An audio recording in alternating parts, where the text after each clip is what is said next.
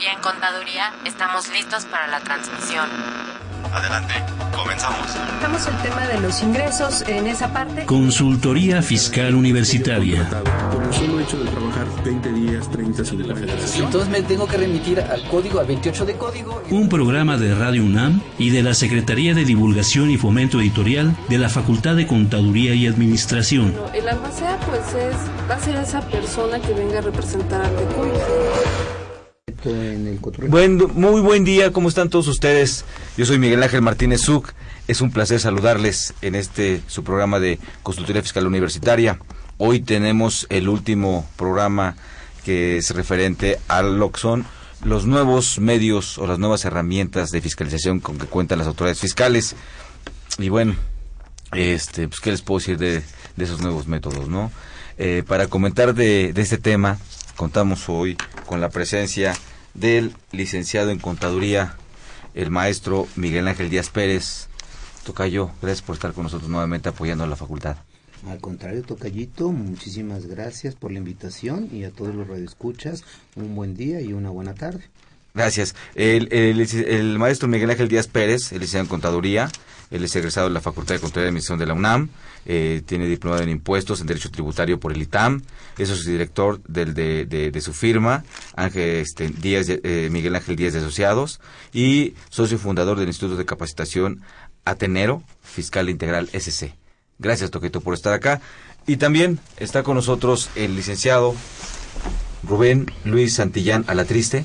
Rubén, gracias por estar con nosotros. Al contrario, Miguel, muchas gracias. Gracias a la facultad. Buenas tardes a todos. Como siempre, gracias por tu apoyo a esta facultad. El licenciado Rubén es licenciado en Derecho por la Universidad de Londres de México.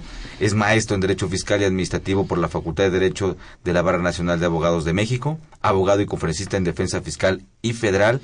Y también es miembro de la Barra Nacional de Abogados de México. Pues bueno, ¿qué les puedo comentar de, de esta, este, de este, de, de, este tema, ¿no? Ya lo hemos platicado, sobre todo Rubén, que nos has apoyado siempre en esta parte jurídica de estas nuevas herramientas, claro. ¿no? Y hoy quisiéramos centrar eh, este, de todo lo que hemos platicado, eh, la cuenta electrónica, todos esos eh, elementos que tiene la autoridad, cómo lo va, en, en, en, en dónde lo va a concentrar, ¿no? en qué herramienta la va a concentrar. Y a lo mejor opinión de ustedes, yo creo que esa herramienta es las famosas revisiones electrónicas, ¿no? Que son de nueva creación, como una nueva facultad de la autoridad y pues bueno eh, provoca, provocó una adición una en la reforma última reforma fiscal del Código Fiscal de la Federación provocó una adición una reforma al 42 para reconocerla como facultad para la autoridad y se activa no esta famosa eh, revisión electrónica desde el punto de vista jurídico Rubén eh, ¿Tú, ¿Tú, qué opinas de esta, de, de, de esta nueva herramienta? Porque al final del día, la repercusión medular, ¿cuál es? Es un crédito fiscal, ¿no? Exactamente. Bueno, Miguel, eh, recapitulando brevemente, hemos visto lo que hemos calificado de medios de fiscalización y métodos de fiscalización. Uh -huh. Y creo que hoy es muy oportuno puntualizar precisamente en lo que es eh, coloquialmente identificado como las revisiones electrónicas, que como tú bien lo apuntas, pues es una nueva facultad de las autoridades fiscales para poder revisar el cumplimiento de obligaciones fiscales a cargo de los contribuyentes valiéndose del medio electrónico, de los medios electrónicos, de la Internet o de la información que a través de medios magnéticos o de otros dispositivos se le va entregando como lo son pues las declaraciones y ahora la contabilidad electrónica. Entonces es una facultad nueva en el sentido del medio que utiliza porque la autoridad ya tiene facultades de revisión a través de las que, si me permites denominarlas, tradicionales que son las revisiones de gabinete, las visitas domiciliarias, las compulsas, eh, revisiones por requerimiento o simplemente por alguna duda que la autoridad tenga en el exacto cumplimiento de tus obligaciones fiscales, pues va y solicita información a terceros o directamente al contribuyente en una partida específica. Pues la tecnología llegó y llegó con el SAT y llegó para permitirle revisar y a lo largo del programa bueno iremos compartiendo cómo se va desarrollando esta nueva herramienta de fiscalización, pero concretamente es una nueva facultad. Cuestionada jurídicamente, desde mi punto de vista, creo que sí. ¿Por qué? Porque deja en algunos extremos a la inseguridad jurídica que las autoridades deben darle a los contribuyentes, principalmente por lo que es la forma de actuación y la forma de notificarle, maestro, como sería pues, valiéndose del buzón tributario o de los medios que tiene, ¿no? Pero lo iremos platicando, si me permites, a lo largo del programa. Claro. Eh, amigos Escuchas, quiero nada más este, eh, recordarles nuestros teléfonos aquí en cabina, que es el 55 36 89 89, o nuestra alada, que es el 01800 50 52 688. También les, les recuerdo nuestras direcciones de Facebook, que es FiscalCon, y lo que es el teléfono de seguridad fiscal gratuita de la Facultad de Control y Administración, que es el 5550 79 98. También asimismo les recuerdo que este programa que que si ustedes lo quieren volver a escuchar o los anteriores de enero a la fecha y otros y años anteriores están dentro de lo que es la página de Radio UNAM y también dentro de la página de la Facultad de Contabilidad y Administración están los programas de fiscal.com que ya ve que los, los transmitimos el día de mañana por vía internet y los sábados en una retransmisión que se hace a través de TV UNAM en las diversas cadenas televisivas. Pues muy bien. Maestro, ¿Cuál es la, afectación o, la repercusión o cómo están recibiendo esta noticia los empresarios, los, este, los clientes? ¿Cuál es tu opinión al respecto? Eh, con mucho gusto, eh, Miguel. Yo creo que la primera sorpresa es cuando te dicen que ya tienes un pre-crédito y que te permito que vengas y me aclares cuando obviamente no ha ejercitado ninguna facultad de revisión. Se basa de las acciones y de todas las bases de datos que hoy en día tiene. Hablar de hoy en día, para todos los radioescuchas, de todo lo que es, digamos, la cajita mágica que tiene el SAT, que es el famoso repositorio donde está todo lo que es un XML, pues la autoridad creo que al partir, tengo todo lo que emites como comprobante de ingreso tengo todo lo que tienes recepcionado como comprobante de compra y gasto. Pues así de fácil, hago una revisión sistemática, no hay obviamente congruencia y te digo, ¿sabes qué? Ahí te va un precrédito para que me pagues o ven y acláramelo, ¿no? Entonces yo creo que eso nos sorprende, nos sorprende al contribuyente, al empresario y a muchos como propios extraños que estamos fuera de esta materia. Pero yo creo que la solemnidad del curso, del tema y de todo lo que hemos visto de 2014 para acá, pues no hay que sorprendernos. Luego lo que vemos en redes sociales, ¿no? Que ya saben que no fuiste al médico tocallito porque no pagaste con tarjeta de crédito, que no has comprado tu medicamento de próstata porque no te han dado el reembolso de la compañía de seguros. Entonces yo creo que no hay que sorprender. O sea, así de plano, así de plano van a ventilar tocayo. Tocallito, la verdad es ¿De verdad? hay que cuidar cómo compramos las cosas. Entonces si tienen ese gran campo de Oye, la pastilla esa también. Efectivo para que no haya problema.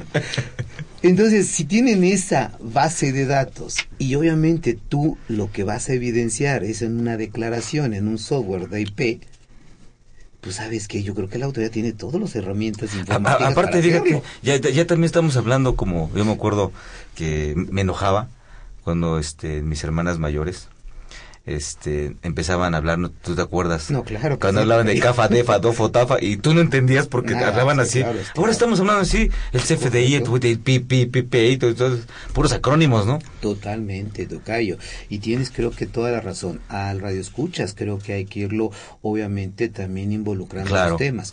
Porque es muy común a los contadores, Rubén, decir vivimos de la timbrada. Claro. Es que ya vivimos de Se lo pasa en timbre y timbre todo el día. Y aparte, un contador, y aquí está mi tocayito testigo, corretean más a un XML que a una dama. Y eso ya es imperdonable. y radioescuchas y amigos, hablar de un CFDI como comprobante fiscal digital elaborado por Internet, al generarlo con una extensión XML, estamos hablando de un archivo de texto plano que en cualquier aplicación de Office se puede leer. Si obviamente el contador puede leer un XML, imagínense lo que puede hacer la autoridad. Por eso comparto con Rubén, si bien es cierto, es una nueva facultad que tiene la autoridad, que se deriva de una revisión, de una reforma fiscal impresionante, este tipo de, de revisiones electrónicas, creo que todos nosotros, Tocayo, como contribuyentes, como empresarios, debemos estar preparados al cambio. Muy bien, pues este, estamos hablando de este tema que es eh, las revisiones cibernéticas. Vamos ahorita a escuchar un promocional de la División de Educación Continua de la Facultad de Contaduría y Administración. Enhorabuena, Tocayo.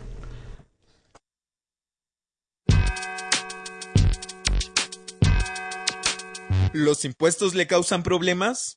¿Dolor de cabeza? Ay, ¿qué le puedo decir? ¿Problemas de estrés? ¿Malestar estomacal? Ay. ¿No puede dormir? ¿Cuenta ovejas hasta el infinito? Basta de sufrir. Nosotros tenemos la solución. La Facultad de Contaduría y Administración te asesorará en tus obligaciones fiscales, laborales y de seguridad social, tanto de manera personal como vía telefónica. Así es, ya no te preocupes por tu declaración anual. El Departamento de Asesoría Fiscal Gratuita, que se encuentres que llamar al 5550 7998.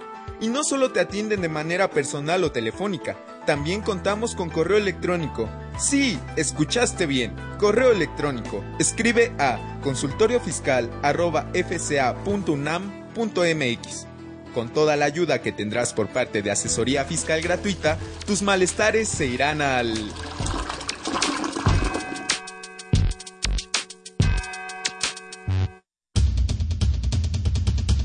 Invertir Para aprender. La Facultad de Contaduría y Administración de la UNAM, a través de su División de Educación Continua, invita al sector público y privado a formar parte de sus múltiples cursos, talleres y diplomados sobre temas de contaduría, administración e informática, con el objetivo de promover la vinculación universidad-empresa-gobierno. Así que ya lo sabes, prepárate en Liverpool 66, Colonia Juárez, Distrito Federal. Informes 5533-1617 y 5533-1618. O si lo prefieres ingresa a la página dec.fca.unam.mx. No hay excusas. En la División de Educación Continua hacemos capacitación a la medida. Bien, pues ahí tienen nuestra, nuestra promocional de, de, la edición de, de, educación continua. Y continuando con, con ese tema, Rubén, eh, ¿cuál es el proceso de esta nueva revisión electrónica? Bueno, dentro de esta nueva facultad de comprobación que tiene el SAT es precisamente, primero, saber que tiene la materia prima. Y la materia prima pues, es toda la información que yace en sus servidores, en su poder. Recordemos que nosotros estamos alimentando ese servidor, esa información, con cada información que enviamos, con cada declaración que se presenta, con cada solicitud o escritos de consulta, todo lo que nosotros le hacemos llegar al Servicio de Administración Tributaria, pues es para él materia prima esa información. Efectivamente, cuando encuentra una disparidad o una incongruencia o técnicamente una discrepancia o alguna situación en la que alguien debió acumular y alguien está deduciendo un importe que no corresponde simétricamente a esta operación, pues en los sistemas están programados de tal forma que llaman la atención, crean algoritmos que arrojan un sistema de alertas para que una autoridad dentro del SAT, que es una, una administración encargada de la evaluación y el seguimiento de los contribuyentes, pues empiece a calificar lo que se denomina comportamientos atípicos o caídas recaudatorias o simplemente comportamientos que tecnológicamente al SAT no le corresponden. Oye, tengo por una parte a una persona, un contribuyente, que hace una deducción de X cantidad considerablemente y por la otra, quien expide o quien está relacionada en, ese, en, ese, en esa operación, resulta que no está acumulando la parte que representa o no la está declarando de esa manera. Y aquí el SAT pues puede empezar a presumir diferentes acciones, desde una operación simulada, una operación inexistente o simplemente que algo está irregular y no le queda claro. Entonces, con esa información que tiene de los protagonistas en la operación, lo primero que debe hacer ahora con esta revisión electrónica es pedirle a través del buzón tributario que cada contribuyente ya tiene asignado a través de su registro federal de contribuyentes, el buzón tributario es un medio de comunicación entre la autoridad y el, el, contribuyente. Entonces le toca la puerta, le envía una alerta, la cual ya sabemos que el contribuyente tiene que estar vigilando más que los mensajes de su esposa a cada rato si ha llegado uno nuevo. Al darse cuenta, haga caso, ¿no? a los de la esposa no. Por eso. Sí. Sí, sí, A sí. los- Pues lo que decía mi tocayo, no se persigue más un CFDI que una dama. claro. Ha cambiado, la- ha cambiado la, la estructura, ¿no? que no se vaya a la basura, que no se vaya a la basura. Total, recibe el, el mensaje, el correo electrónico, el mensaje electrónico a través del buzón tributario y le hacen un requerimiento. ¿no? Hemos detectado esta operación, la puede identificar la operación, la autoridad, número de comprobante fiscal digital, todos los detalles, la fecha, el monto de que se origina. Y en ese momento le da la autoridad el plazo de 15 días al contribuyente, 15 días hábiles, para que pueda desahogar, contestar, ofrecer pruebas o aclarar eso que la autoridad le está pidiendo que pues, se acerque a aclarar. Yo aquí el comentario que te podría decir, que esto es un poco de experiencia, porque cuando teníamos las cartas de invitación, regularmente había de dos sentidos. Oye, ven, quiero que vengas a platicar conmigo y enterarte de unas cosas que vi que no me quedan claras, pero quiero que me platiques. O mira, ven, encontré ABC 1, 2, 3 y quiero que me digas por qué son letras y por qué son números. Aquí pasaría algo similar. Si nosotros estamos siendo requeridos por el Servicio de Acción Tributaria y ya nos está diciendo con nombre y apellido, y nosotros sabemos que esa operación no fue tan clara, tan puntual, tan exacta, o está sujeta a algún tipo de planeación o de ilusión o algún criterio que nosotros nos basamos, es un momento oportuno de poder reflexionar si realmente vale la pena acercarnos a la autoridad, dialogar con ella, o bien defender nuestra postura y para eso ese plazo de los 15 días pues servirán para, para que la autoridad tenga nuestra postura. Una vez que la autoridad evalúe, puede decir, me satisfizo tu respuesta, tienes razón, me aclaraste, no pasó absolutamente nada, gusto en conocerte, sigue trabajando. Pero si ahí no queda por parte de la autoridad, el procedimiento indica que la autoridad hará una preliquidación. ¿Y qué es una preliquidación? Pues desde mi punto de vista es ajusticiar al contribuyente sin haber sido oído y vencido a través de un procedimiento ordinario que él es responsable de un crédito fiscal que ahora tiene que enfrentar porque de lo contrario, pues como todo crédito fiscal será exigible y sujeto al embargo, a la fuerza coactiva del Estado para hacerlo cobrar. Y aquí empieza una de las problemáticas que ocupa este programa, ¿no? en qué momento este proceso le da garantías al contribuyente. Grosso modo, ese es el plazo. Debo decir que toda esta facultad de comprobación se debe entender en un plazo no mayor a tres meses. Es decir, antes el SAT tenía 12 meses para poder hacer una auditoría ordinaria o una revisión de gabinete. Hoy, tres meses. Significa que va a evitar eh, el, el uso de insumos, de elementos humanos, el costo que le implica revisar y la rapidez con que te puede poner los dedos en la puerta. Sí, y, y digo, independientemente de que esto es a todos los clarísimo que vienen los costos para abajo de la autoridad, se incrementan el número, el volumen, el número de contribuyentes revisados a través de, de esta verificación electrónica. Eh, a mí me llama la atención varias cosas, ¿no? Digo, no no estamos en contra de los avances tecnológicos y que se aprovechen estas herramientas, eso es eso es fenomenal. Eh, el, tema de, de, de, lo que nos comenta Rubén, eh, yo me pongo a reflexionar, el tema es la intención. Esto es para una intención positiva de un buen control, para una buena o para determinar cada cosa y la, y la intención es todos son unos evasores o son unos rateros, hacen operaciones indebidas. Porque es, eh, eh, eh, eso es lo que parece cuando, cuando actúa ya la autoridad. Y tan es así que, bueno, ya te manda un precrédito fiscal. O sea, ya va, ya va a ir un número de un presunto adeudo que tú ya tienes con la autoridad. Claro. Y después viene de ese tema, y después viene el tema de que si te llegó a tu buzón tributario y si no lo revisaste, si, Tocayo, eh, ¿cuántos lugares en la República, cuántos clientes no hay luz, no hay, eh, o no tienen acceso al Internet, allá no llega? Por, la, por su ubicación geográfica que tiene, ¿no? En dónde está. Ese es un problema, ¿no, Tocayo, todo esto? No, yo creo que totalmente, Tocayo, para los que tenemos la oportunidad de disfrutar y conocer el gran, bello estado de Chiapas, no todo el territorio es Telcel. ¿No? Y no habiendo obviamente conexión, imagínate. Yo comparto la opinión, Tocayo, de que los medios informáticos son correctos, son buenos, pero creo que ese propósito va más allá de lo que realmente creo que puede ser una facultad, Rubén, de la autoridad. El hecho de que tengas una operación atípica, pues yo creo que eso no te puede marcar ya como un evasor. Claro. Ni mucho menos estás eludiendo una carga fiscal cuando es una operación que el contribuyente pueda demostrar. Y yo creo que en ese sentido a los redescuchas nos debe quedar también muy claro a nosotros y a ellos que una operación que puede ser atípica no es para tenerle miedo. El problema es cuando realmente estés haciendo cosas indebidas, porque entonces ya debes de saber que los medios informáticos te pueden traer una repercusión.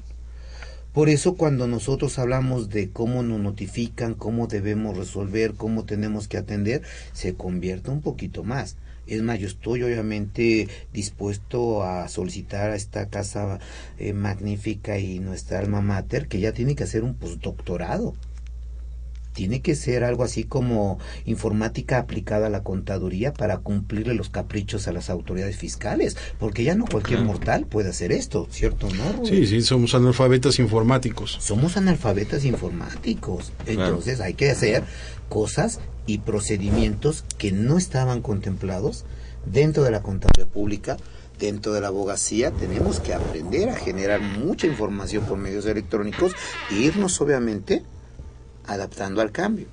Por eso creo que el propósito quizá ahorita puede ser malinterpretado. Porque si, oye, es que sabes que clásica palabra del contribuyente Rubén, y ahorita tú me darás ahora sí que la razón, es que me dejan en indefensión jurídica cuando a veces no tienen ni la más remota idea de qué es lo jurídico. Porque indefenso siempre hemos estado, ¿cierto? No? Pues sí, ya el hecho de ser de hecho, vasallos, pues vasallos ya, desde ahí, ¿no? Bueno, pero ya se dio cuenta. Ya se dio cuenta, ¿no? Pero, pero hablas a veces nada más de lo que escuchan.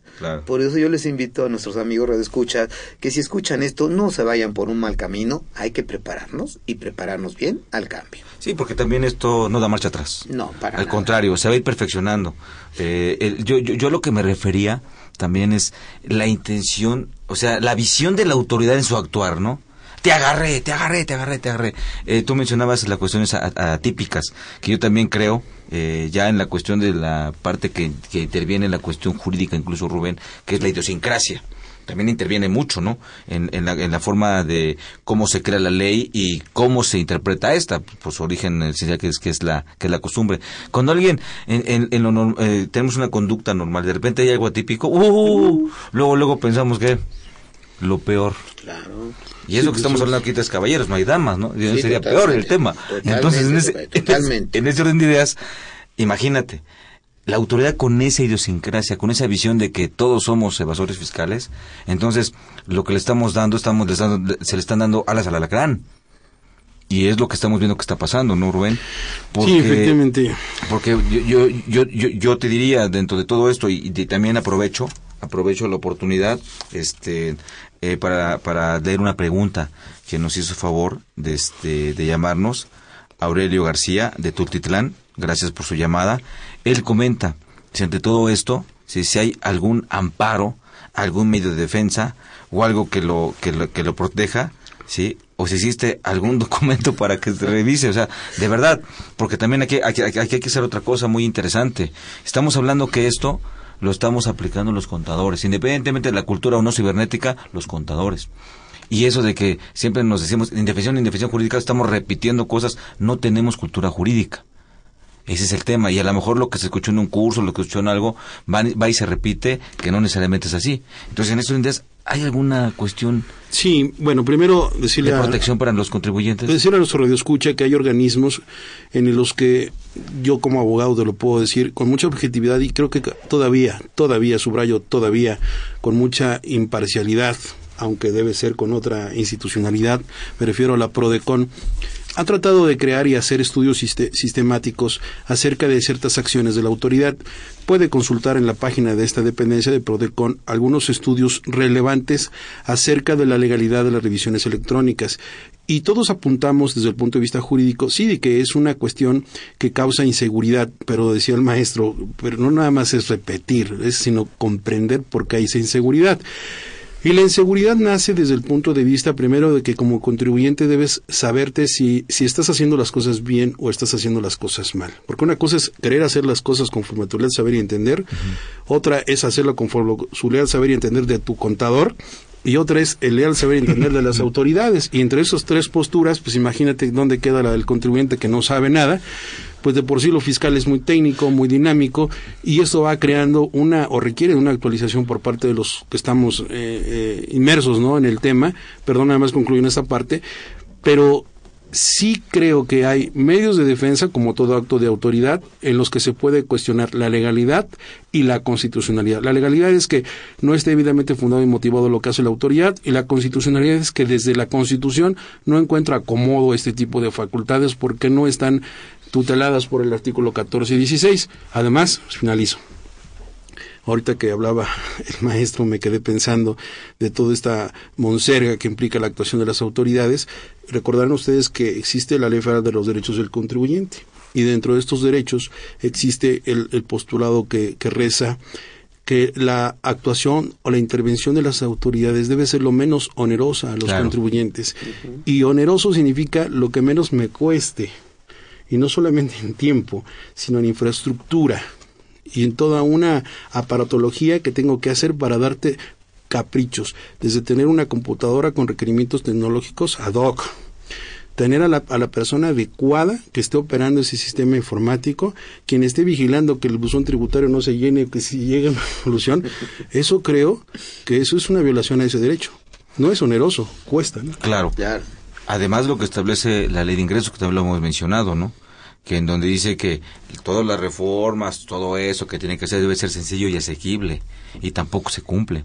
Pero yo yo yo ahorita estoy a punto, a punto Rubén de arrebatarte la palabra porque si bien es cierto que eh, hay que ver cómo lo ve el, el, empresario, cómo lo ve el contador, como esto, pero invariablemente que por formación profesional. Nos falta cultura jurídica. No nos formamos así en la facultad y no es función de la facultad. Nos forma como contadores y después a alguien, algún chistoso, se le ocurrió que nosotros contadores calculáramos los impuestos. Entonces, pues ahí van los contadores a calcular los impuestos, ¿no? Y como somos bien entrones y nunca decimos que no, y para que vean de qué estamos hechos, decimos va. Somos todólogos, Tocayo, Así, Pero está en las leyes. Claro. Y leyes que no sabemos leer. Totalmente de acuerdo. Por la cultura jurídica que se requiere. Pero no nada más es eso, Tocayo. Vienen las trampas. Está la ley. Luego viene el reglamento. Y después viene las reglas misceláneas. Y es una cosa impresionante. Y luego con los no vinculativos. Y luego con la normatividad interna, que quién sabe es a quién dice, porque nada más la tienen para efectos de la autoridad. Entonces, aquí a lo que tú dices, Rubén, se convierte en un problema, ¿no toca yo? Porque entonces ahora, digo, y aquí ya como contador, ¿tú qué haces ahí? Hablarle a un abogado. no, toca yo creo que esto obviamente no, ustedes son expertos es parte de lo que no, de que lo cabildeamos lo cabildeamos pero, pero es un problema tocayo y lo es un tratas problema. de resolver tocayo ahora sí como en mi tierra no dicen lo busco lo busco y aquí sí lo busco. Claro, es un poquito la pregunta del radio escuchas, ¿no? ¿Qué puedo hacer, no? ¿Hay medios de defensa? Claro que hay medios de defensa. Pero yo creo que lo primero que debe hacer es saber si lo que le están diciendo es realmente algo ajeno a porque entonces creo que esa es la parte esencial de esa cultura que estás hablando, Tocayo. Si obviamente las cosas son reales, son verídicas y tienen una razón de ser, yo creo que no deberíamos de estar preocupados. ¿Se comió el mandado o no se lo comió? Es correcto. ¿Las debes o no las debes? ¿Eres pájaro de cuentas o no? Exacto. Sí, algo muy mexicano, ¿no? Así es. Si eres pájaro de cuentas... Es más, que nos traiga la primera ronda. Claro, sientes que se respiran en la nuca, pues digo... Pues, Está bien. Pero independiente de eso, ¿cómo cumples? Es que toca yo, yo estoy convencido. Cuando tienes todo eso, Estoy convencido que el contador eh, trata de hacer hasta lo imposible para atender todo el requerimiento de información y que de repente te piden una estructura en un archivo de Excel. De repente te piden, no, los digitalizados. Oye, espérame, nuestra preparación académica, como bien dices, no está hecha para esto. Tienes que ir aprendiendo a través de todas estas experiencias que para mandar un documento digital tienes que bajar la resolución con la herramienta con lo que llegues a generar obviamente el documento para que lo puedas transmitir por medios electrónicos por la simple capacidad en bytes, kbytes que genera y la limitante que la misma autoridad te da.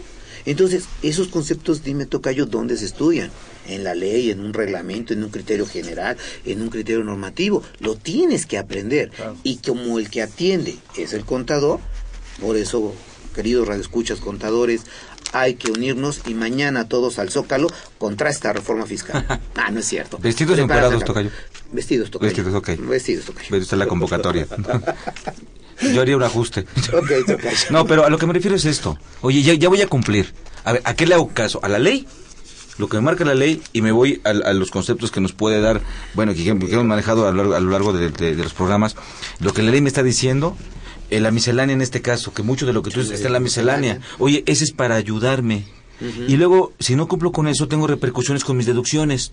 Oye, espérame, dice muy claro el artículo 33 de fracción, fracción primera y del Código Fiscal. Oye, cuando hayan reglas y se refieran a los elementos de la contribución, que es la base donde inciden las deducciones, que es lo más importante y, y lo que nos preocupa, dice que no generan obligaciones o cargas adicionales a las que dijo la ley. Entonces, ¿aquí qué hacemos, Tocayo? ¿Nos vamos por el ser o por el deber ser? Híjole, Tocayo, es muchas veces lo que a veces yo como contador he dicho, ¿no? Eh, colegas y amigos, lo que vean hoy en regla miscelánea, mejor empiecen a preparar porque sabemos que el próximo año va a ser ley. Y así ha pasado con muchas reglas misceláneas. ¿Pero cuánto tiempo tarda? A veces no tarda mucho, Tocayo. Si nos vamos a la prehistoria, ustedes son gente muy joven, lo de los automóviles utilitarios, ¿no? Uy, Claro. desde el rótulo. Desde el rótulo. Y empezó con regla miscelánea. Mi Estamos abuelito se lo ponía por dentro. Yo estoy totalmente, a mí mi abuelito también me lo platicaba, para cuando te inviten, hijo, a un programa de radio lo digas. A mí me tocó vivirlo. Dos años después ya estaba en ley. Y hoy claro. no está. Sí, Hoy no está. Si me vienen a abonar en esa parte es qué difícil es cuando tienes que buscar un medio de defensa y decíamos, bueno, ¿a quién me acerco? A un abogado particular, los costos de la defensa en México no son gratis. Hay organismos, sí, Prodecon. Hay reglas y límites para ciertos casos también. Hay expectativas de éxito en estos casos, creo que sí. Pero luego te encuentras con un terreno poco fértil, que son los criterios de la Suprema Corte de Justicia, donde yo te diría un panorama en mi experiencia. Tú tienes esta preliquidación, aportaste la prueba, no lo desvirtuaste, el SAT te dice de los 40 días que tiene para haberlas analizado, ¿sabes qué? No me convenciste. Así que te preliquido y si no me pagas, te mando a hacer el procedimiento administrativo de ejecución. En ese momento el contribuyente dice, ¿y ahora quién podrá defenderme? Prodecon me Ya queda se lejos. murió. O está muy lejos. Fíjate, tendría que pensar que como es una resolución definitiva, porque ya le causa un perjuicio, pues tendría que decir, oye, yo escuché en un programa de radio que eso era inconstitucional. Y si es inconstitucional, pues creo que la vía de, de amparo es la correcta. Y tú vas a promover tu juicio de amparo desde los 15 días de esa liquidación y te encuentras con el criterio del, del, de la- de la- del Poder Judicial que te dice, no, porque hay un medio ordinario con el cual puedes revocar. Tenemos que hacer alguna pausa. Va- Sí. va- vamos a continuar, Rubén, por favor. Vamos a ir ahorita a una pausa y continuamos con ustedes, amigos, en este tema que es las revisiones electrónicas.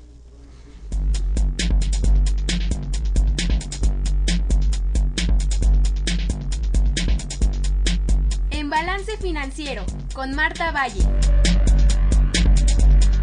La información financiera que las autoridades fiscales obtienen de los individuos y de las sociedades a través de diferentes fuentes ha sido básica en sus actividades de fiscalización. Desde hace muchos años, los gobiernos de los países han celebrado convenios bilaterales que incluyen la modalidad del intercambio automático de información y los avances tecnológicos lo han facilitado, aun cuando las personas realicen, mantengan y controlen inversiones en instituciones financieras fuera de su país de residencia con el propósito de migrar ingresos sin el pago de impuestos. No obstante, ha sido necesario crear herramientas que faciliten aún más dicho intercambio. Así, los países miembros de la Organización para la Cooperación y el Desarrollo Económico, incluyendo a México, adoptaron la reciente declaración sobre el intercambio de información en materia fiscal, en la que se comprometen a implementar una nueva norma única mundial para la eficacia de dicho intercambio, la SAFI, por sus siglas en inglés, Standard of Automatic Exchange of Financial Account Information, la cual fue desarrollada por dicha organización y aceptada por los ministros de Finanzas en el año 2014. La norma obliga a los países a obtener información de instituciones financieras, así como intercambiarla eh, con otras jurisdicciones en forma anual. y su alcance es muy amplio, dado que la información financiera que deberá ser reportada incluye todo tipo de ingresos, intereses, dividendos y los ingresos derivados de ciertos contratos de seguro, así como los saldos de las cuentas y las ventas de activos financieros. Las instituciones financieras que estarán obligadas a reportar incluyen bancos y custodios, corredores y agentes, ciertos vehículos de inversión colectiva y ciertas compañías aseguradoras. Las cuentas reportables abarcarán todas aquellas mantenidas por personas físicas y morales, incluyendo fideicomisos y fundaciones. También se contempla el análisis Luctro sobre entidades pasivas para reportar a personas físicas que efectivamente mantienen el control sobre las mismas.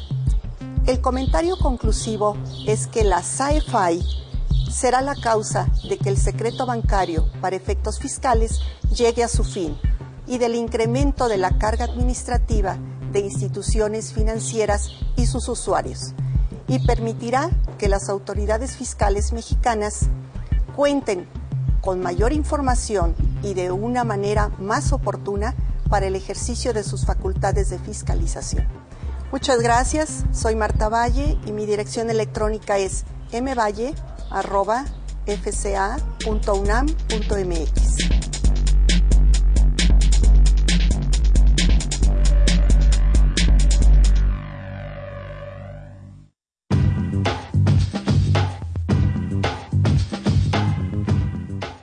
En este número 621 de la revista Consultorio Fiscal se desarrollan interesantes artículos de corte jurídico, laboral, contable financiero y fiscal. En esta edición presentamos el artículo de Francisco Yañez Ledesma acerca de una nueva declaración sobre la situación fiscal del contribuyente. Benjamín Hernández Espinosa revela los aspectos legales y fiscales del fideicomiso empresarial. Ley de Ayuda Alimentaria para los Trabajadores y sus disposiciones reglamentarias es otro artículo relevante escrito por Sergio Santinelli Grajales. Aunado al anterior artículo, Sergio Alejandro Ríos Alonso comenta el reglamento de la Ley de Ayuda Alimentaria para los Trabajadores. Estos y otros temas de gran interés aparecen en el número 621 de Consultorio Fiscal. Suscripciones a los teléfonos 5616-1355 y 5622-8310 o también a través de la tienda electrónica publishing.fca.unam.mx.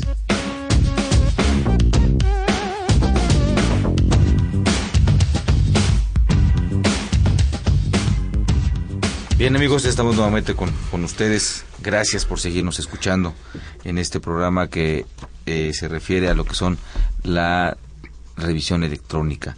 Y bueno, el día de hoy eh, la Facultad de Control y Administración tiene para todos ustedes, amigos radioescuchas, 15 revistas y con el simple hecho de que nos llamen, nos regalen una llamada y ya tendrán esta revista, toda vez que, bueno, ya la universidad también sale de vacaciones y tendrán hasta el día viernes para pasar por la, por la revista. Bien, continuando con esto, Rubén, que estabas platicando, el, eh, en, base al procedimiento, ¿no? ¿Cuál sería el primer punto? Lo del buzón tributario. El primer punto es están inscritos en el registro federal de, los, de contribuyentes. Hay dos momentos donde ya estabas, ya vienes de años, o los que se incorporaron a partir de 2014. Regularmente los que ya estaban, pues no gozan de esta actualización donde tienes que vincularte con tu correo electrónico, que es el, domicilio virtual, déjame decirlo así, por el cual casa como buzón tributario. Pero virtual fiscal, ¿no? Porque la obligación es de un domicilio fiscal. De acuerdo al artículo 10 del Código Fiscal de la Federación, el domicilio fiscal es el que señalan los contribuyentes o el asiento principal de los negocios o la residencia habitual de los contribuyentes. Y aparte, si mal no recuerdo, el artículo dice, el domicilio fiscal es el que se determine conforme a este artículo, no hay otro. y ahí no habla de buzones tributarios. Ahí ya, ya, estás asomando, desde, desde mi punto de vista, una de las primeras ilegalidades que yo como abogado pues inconformaría, ¿no? No es mi domicilio fiscal. El hecho de que te valgas de ese medio como está establecido en el Código Fiscal de la Federación como un medio de notificación, comentábamos aquí en, el break que, que eso ya ya, aparecía antes de 2014, nada más que tenía la expresión mensaje de datos, notificaciones a través de mensaje de datos. Pero cuando se discutía en el Congreso la, la reforma, se le puso nombre y apellido, ¿no? A alguien se le ocurrió ahí de los legisladores decir, pues el buzón, eh, y otro dijo, como es fiscal, pues ponle tributario. Y así quedó el buzón tributario, pero lo han querido emular como si fuera un domicilio fiscal, lo cual estoy totalmente de acuerdo. Entonces, hay dos contribuyentes, el que ya estaba y el que nace después de 2014. Y, y, y ese toca yo cómo lo voy viendo, cómo, cómo, o sea, cómo le... Eh, en- Tocayo, en- yo creo que simple desde mortal el momento, contribuyente. como simple mortal, ¿no? Yo creo que desde el momento en que hacemos un trámite como persona física y inicias una actividad, inicias esta relación tributaria con la autoridad, es cuando tú ya te empiezan a solicitar todos los medios electrónicos, los que venimos antes, pues sabemos que si quieres, si vas a, y tocan las campanas, vas a misa, Claro. Porque así como que me digas, estoy obligado, que me digan en dónde Claro. que es un medio para informarme, está muy bien, pero mientras siga existiendo todas las reglas de notificaciones, pues notifícame. Estamos ahí como el Seguro Social, ¿no? Los de la ley vieja y los de la ley nueva. Lo ¿no? que pasa que sí es cierto, Tocayo es totalmente de Claro. acuerdo, ¿no? Y esto creo que eh, apuntando y sumando al comentario de Rubén, para nosotros como contadores, a veces tú sientes obviamente esa famosa presión, coacción, porque ya no estás obviamente esperando a que toquen y te digan, ahí te busca el auditor, sino que ahora lo primero que hacen es revisar buzón tributario para ver que me notificaron. Y es cuando empieza todo el problema, ¿no? Y, y aparte, si recuerdan también, quitaron el tema del 129 del Código Fiscal de la Federación, donde tú ibas, eh, que hace muchos años también había un recurso de oposición al proce- y ahí se, se- ahí se ventilaba justamente lo que era la notificación. Después lo integran a partir del 1996, lo integran y nada más puedes pelearlo a través del recurso de revocación, ¿no? Que es la indebida notificación o la no notificación de un crédito fiscal, donde te daban 15 días para ampliar el, el- bueno, 45 luego lo lo cortaron a 15, una vez que la autoridad te notificaba para ampliar tu recurso. Y eso se eliminó. Bueno, se eliminó, se pulió y hasta que quedó en juicio de nulidad la posibilidad de demandarlo, ahora la Corte avala una postura y está en ley, lo que decíamos, a veces las reglas misceláneas son los fetos de la cuestión fiscal, ¿no? Y terminan siendo adultos cuando llegan a la ley o a los criterios de la Corte cuando llegan a viejos. Yo así lo veo en una metáfora de lo cómo va evolucionando una disposición, efectivamente porque llegas hoy, por ejemplo, artículo 50-51 de la Ley Federal de Proceso Contencioso Administrativo y te encuentras con la teoría de las nulidades no invalidantes, que son precisamente vicios de los citatorios o las notificaciones, porque las purgas durante el desarrollo de una visita domiciliaria. Entonces, bueno, Entonces, aquí sigue siendo tu, tu, tu, tu metáfora. Había que darles unos anticonceptivos a los papás, oye. pues ve lo que están haciendo. Así, ¿para qué quiero, y no? los papás serán los legisladores, quien propone la ley. Oye, claro. digo, perdón, con todo respeto, ¿no? Y, y esto, Una Tocayo, vacuna. yo creo que también hay que tener ese exactamente un medicamento contra la epidemia y contra el contagio, porque lo estamos hablando ahorita de manera federal, pero llévalo a manera y materia estatal, ya se da. Claro. Eh, vemos hoy el Código Fiscal del Distrito Federal que ya también te habla de su TEF, Buzón Tributario Ciudad de México. Sí. Está muy bonito en el Código Fiscal, pero pues a ver, díganme cómo opera, cómo funciona y hasta cuándo lo vamos a utilizar, quién sabe. Claro. Vete al estado de Veracruz, impresionante, ¿no?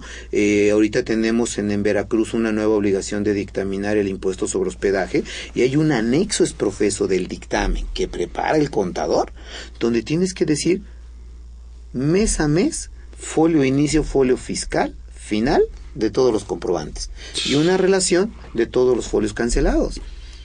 Claro. Entonces dices, cada vez esto es también como que contagioso, entonces hay que irlo considerando para una pandemia, ¿no? Claro. Sí, sí, es peligroso. No, pues el Entonces, holocausto puede volver a a resurgir aquí. Oye, Rubén, entonces ya, veo mi buzón.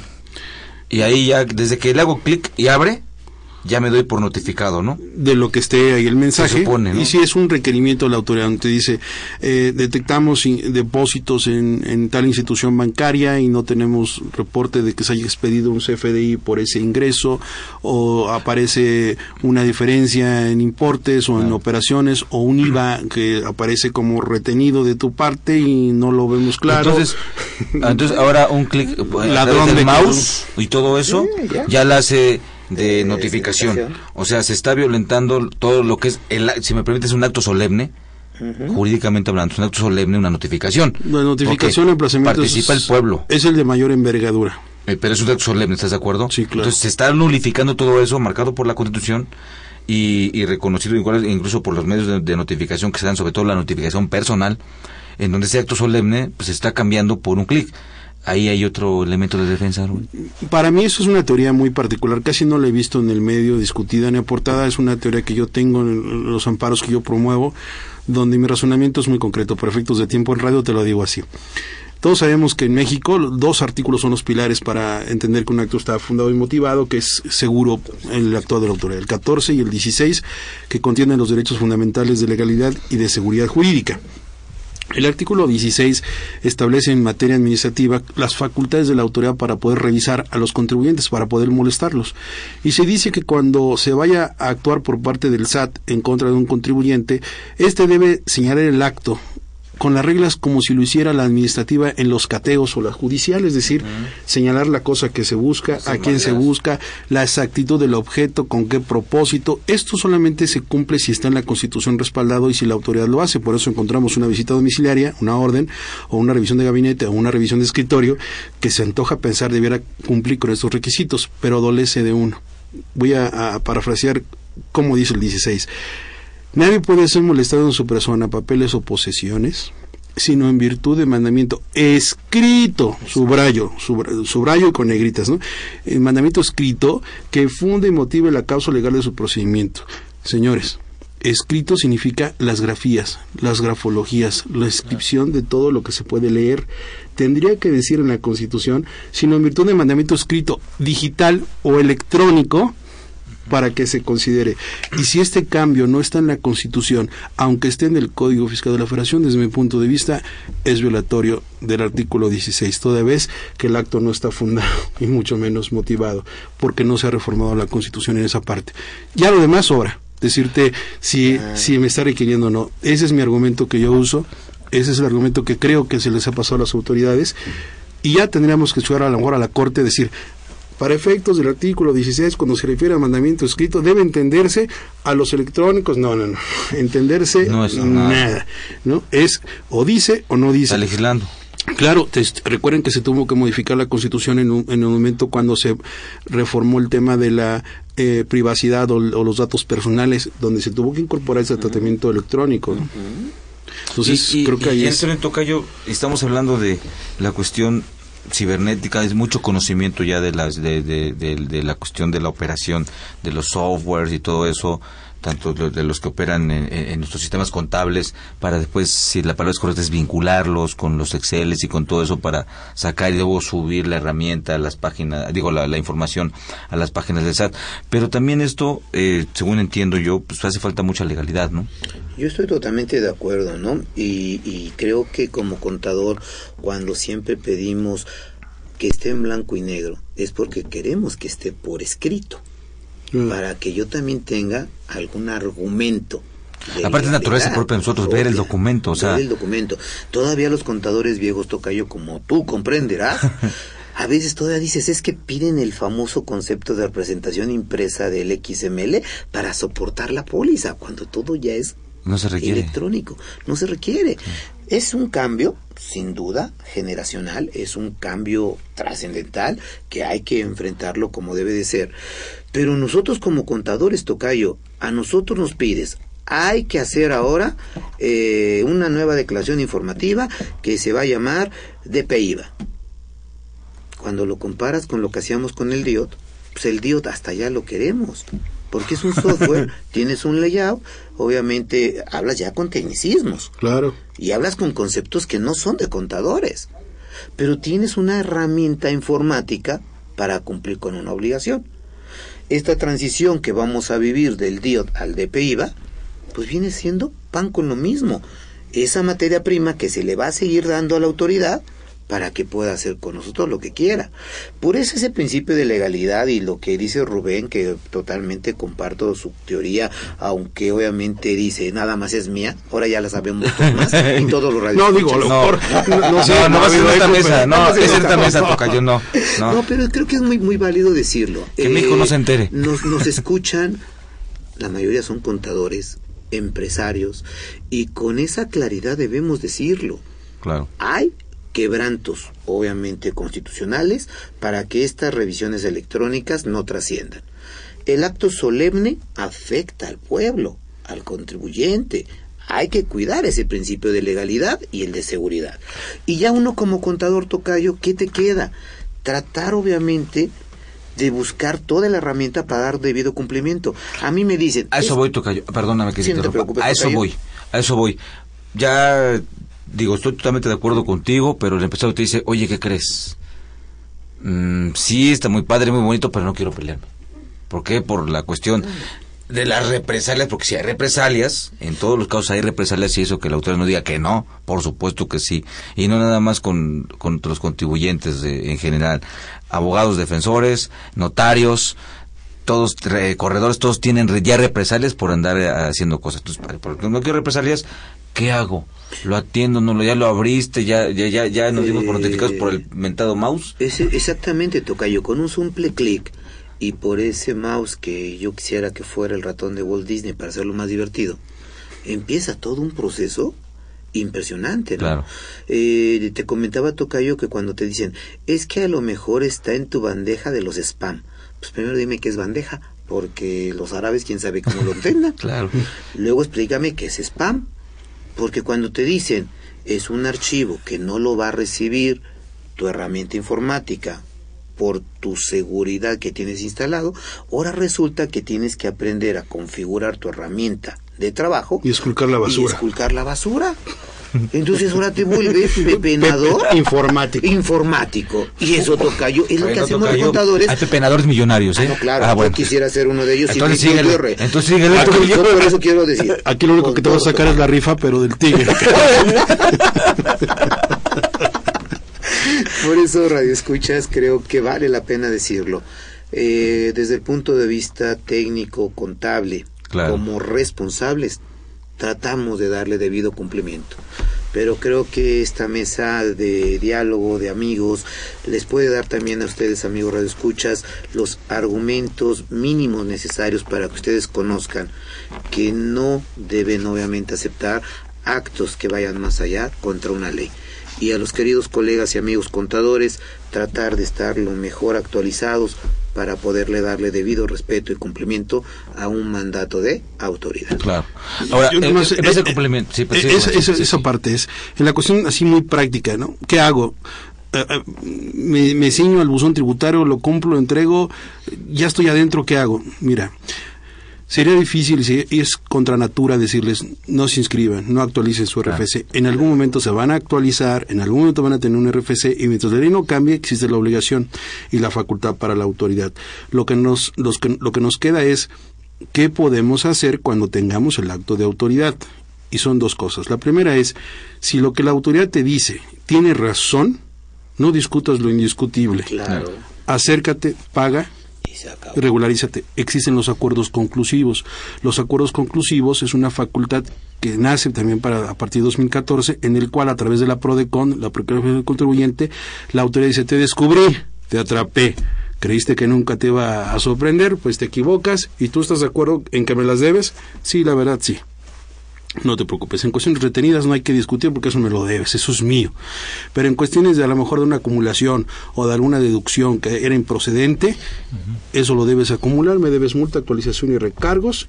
Y mira, si te animas a acercarte conmigo, hacemos en esta preliquidación la aceptación de tu parte, hacemos un acuerdo conclusivo con la Procuraduría, tú lo aceptas, yo lo acepto, por primera vez te elimino 100% la multa, y me debes esta cantidad. Eso es lo que deben hacer nuestros amigos cuando sepan que realmente cometieron ellos ese error o que están gravemente. Y eso asesorados por un consultor que les avale esa postura.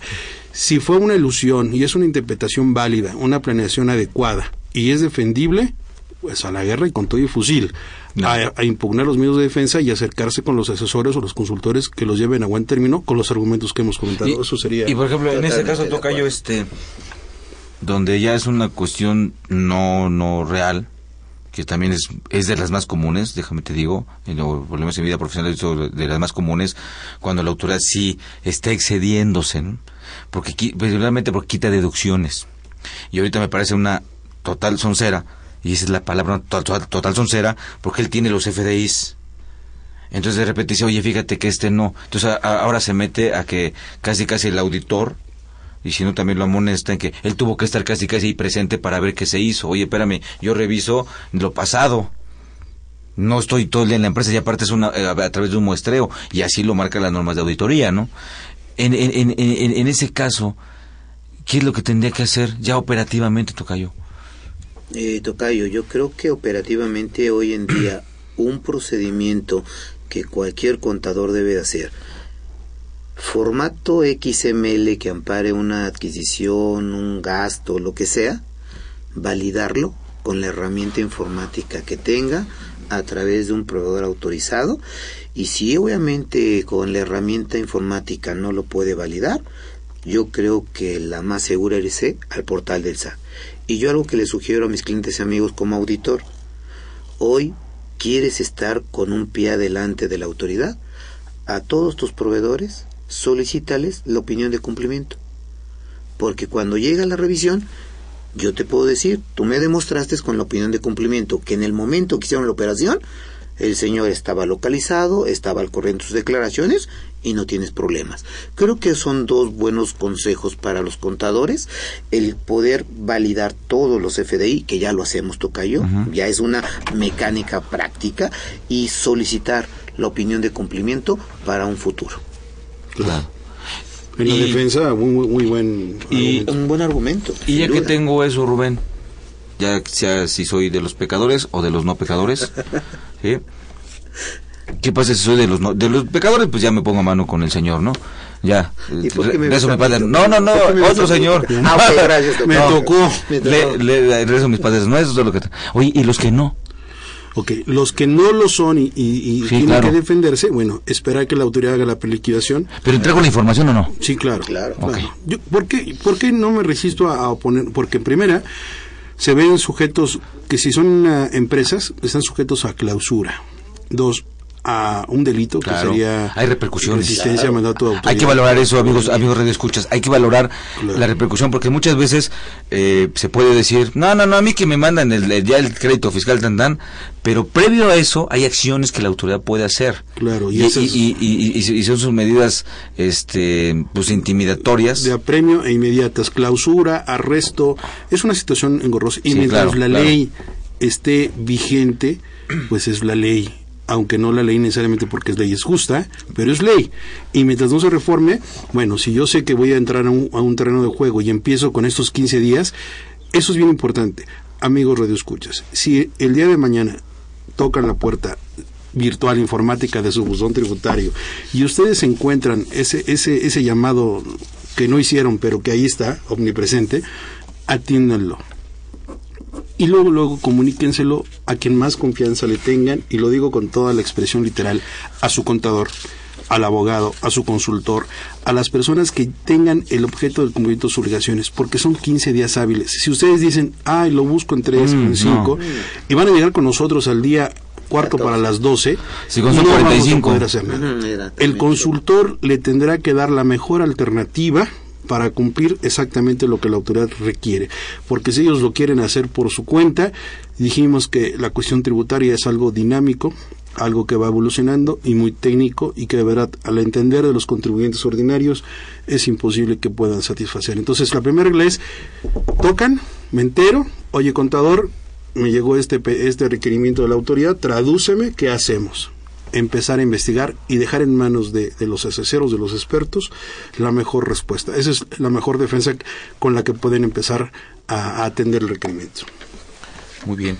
Eh, aquí, eh, no sé, me, me, llama la atención el, el, el, tema de que si la autoridad tiene todo, incluso los originales de los FDIs, o sea, ella los tiene, ella finalmente los termina de, emitir, los tiene, ¿no? Si tiene la información, ¿por qué te pide más si tiene todo? Ahora, eh, ¿yo qué le voy a dar de más si ya lo tiene? Yo no puedo pagar, no puedo hacer operaciones bancarias, las tiene, operaciones, todo eso lo tiene. Eh, no olvidemos que también la Ley Federal de los Derechos del Contribuyente establece de exhibir como prueba el expediente que obra en poder de la autoridad. Y este finalmente es un expediente, aunque no espe- se especifica ahí qué tipo de expediente, pero es un expediente cibernético, creo que también es un, es un elemento que puede tener la autoridad. Ahí ¿no? hay que tener mucho cuidado. Los criterios que me están tocando ahorita es que la autoridad dice que el expediente administrativo, a menos que lo indique el, el contribuyente, son todas las actuaciones menos sus documentos que exhibió, lo cual es ilegal. Claro. Y además, otra de las teorías que estoy probando ahorita todavía en resoluciones es, eso se llama obtención de prueba ilícita. Oye, me estás ajusticiando con mis pruebas, lo cual constitucionalmente en No una materia penal pues es Ay, ilegal. ¿Quién sabe quién le copiaron eso? Pues bueno, Tocayo, muchísimas gracias Al por estar con contrario, nosotros. Tocayo, una vez más agradecido a ti por la invitación, a esta gran institución, a la Facultad de Contaduría y Administración, y un saludo a los amigos redescuchas para que obviamente podamos poderlos apoyando a través de esta cabina de radio. Gracias. Rubén, también muchas gracias. Gracias a ti, Miguel, a la Facultad de Contaduría por la invitación. A todos ustedes, buenas tardes. Muchas gracias. Y amigos, Radio Escuchas, a ustedes también, muchísimas gracias por estar con nosotros y los invitamos a que nos, nos sintonicen en este programa la siguiente semana para seguir platicando de otros temas de, de fiscal aquí, custodia fiscal este, universitaria. Agradecemos a nuestros invitados, muy amables. Esta fue una producción de Radio UNAM, en los controles técnicos Orcorro Montes, en la producción por parte de la Secretaría de Divulgación y Fomento Editorial de la Facultad de Contaduría y Administración, Nezahualcóyotl Jara, Carlos Espejel, Pineda, Irving Mo- Mondragón García, Alma Villegas, y pues bueno, yo soy Miguel Ángel Martínez Ug, les nuevo, doy nuevamente mi más, mi más sentido agradecimiento por haber estado con, nos- con- con nosotros y los esperamos en la próxima. Que tengan ustedes excelente tarde. Gracias, Miguel. Buena tarde. Consultoría Fiscal Universitaria.